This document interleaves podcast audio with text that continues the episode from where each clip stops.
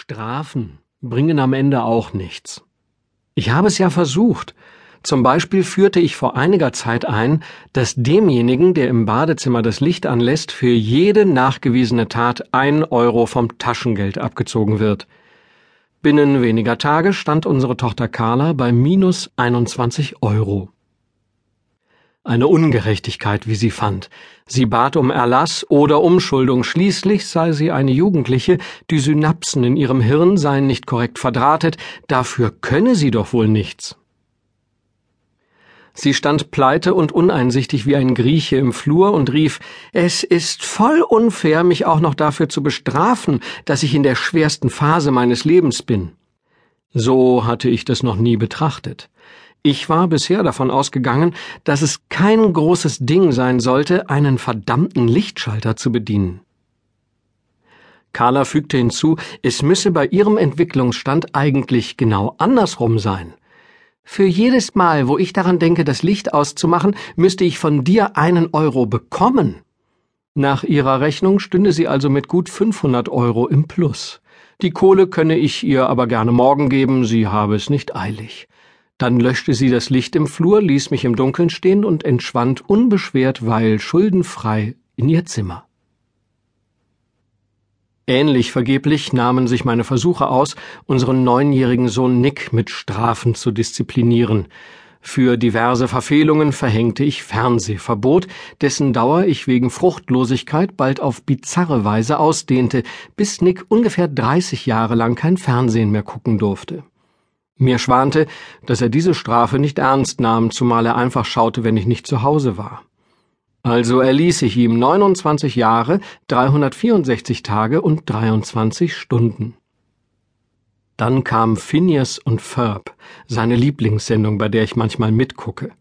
Anschließend schaltete ich um auf die Nachrichten. Es war dort von einem älteren Herrn die Rede, der unter Hausarrest gestellt wurde. Sein Name war Dominik Strauß-Kahn. Das fand Nick elektrisierend.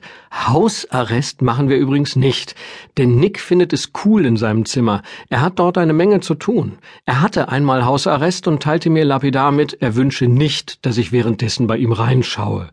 Ich hätte fürs erste Hausverbot bei ihm.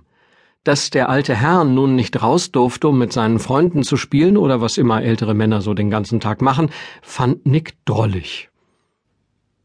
Und was ist, wenn er einfach doch geht? Fragte er.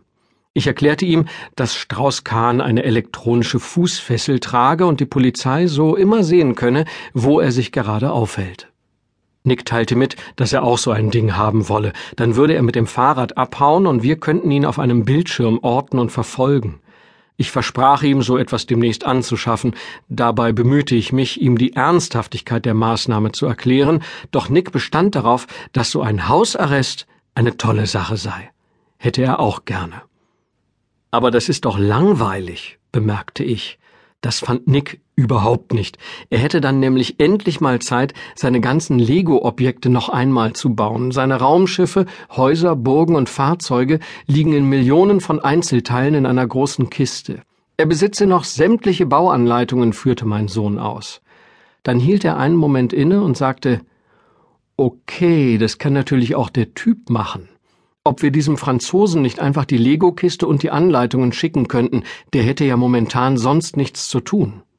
Das ist eine schöne Vorstellung. Der frühere Chef des Internationalen Währungsfonds hat Hausarrest, sitzt mit einer Fußfessel am Bein auf seinem New Yorker Wohnzimmerteppich und baut die SpongeBob-Ananas meines Sohnes zusammen. Die Adresse stand ja überall. Vielleicht schicken wir testweise ein paar hundert Teile nach Amerika. Mal sehen, ob was zurückkommt.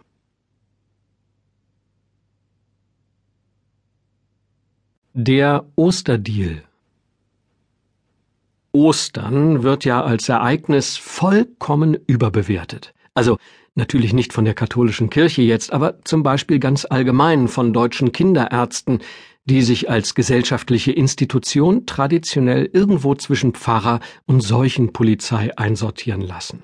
Jedenfalls warnte ein Kinderarzt jetzt eindringlich vor Salmonellen. Kinder sollen keinesfalls Eier ausblasen und auch nicht in die Hand nehmen und bemalen. Sie sollen sie vorher zumindest kochen, also die Eier.